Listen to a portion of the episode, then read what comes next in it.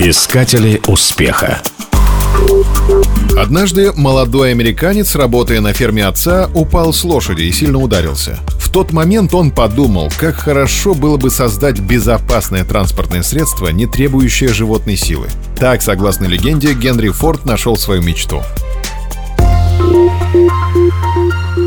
Еще в 16 лет мистер Форд уехал с фермы на работу в Детройт, где в течение 8 лет исполнял обязанности инженера-механика, а позже и главного инженера в электрической компании Эдисона.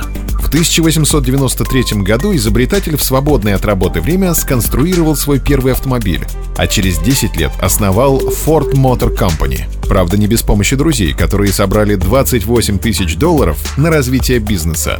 По иронии судьбы, первые автомобили фирмы Ford, получившие название «Модель А», были собраны в здании, где до этого производили кареты. Впрочем, управлять этим автомобилем было не сложнее, чем лошадью. По крайней мере, в описании Форда А значилось, что это наиболее совершенная машина на рынке, которую в состоянии водить даже 15-летний мальчик. В течение следующих пяти лет модельный ряд компании Ford дошел от буквы А до буквы С. И, наконец, в 1908 году родилась легенда — модель Т, самая популярная машина за всю историю автоиндустрии.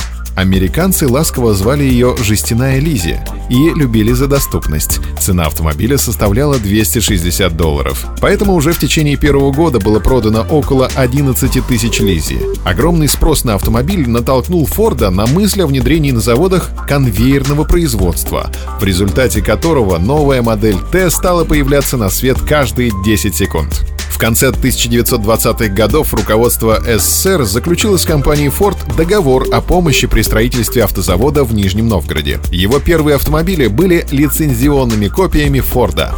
В 1945 году владелец компании решает отойти от дел и передает руководство своему внуку, Генри Форду II. На сегодняшний день в фирме работает около 200 тысяч человек. А предприятия Ford расположены в США, России, Канаде, Мексике, Бразилии, Аргентине, Испании, Китае и многих других странах.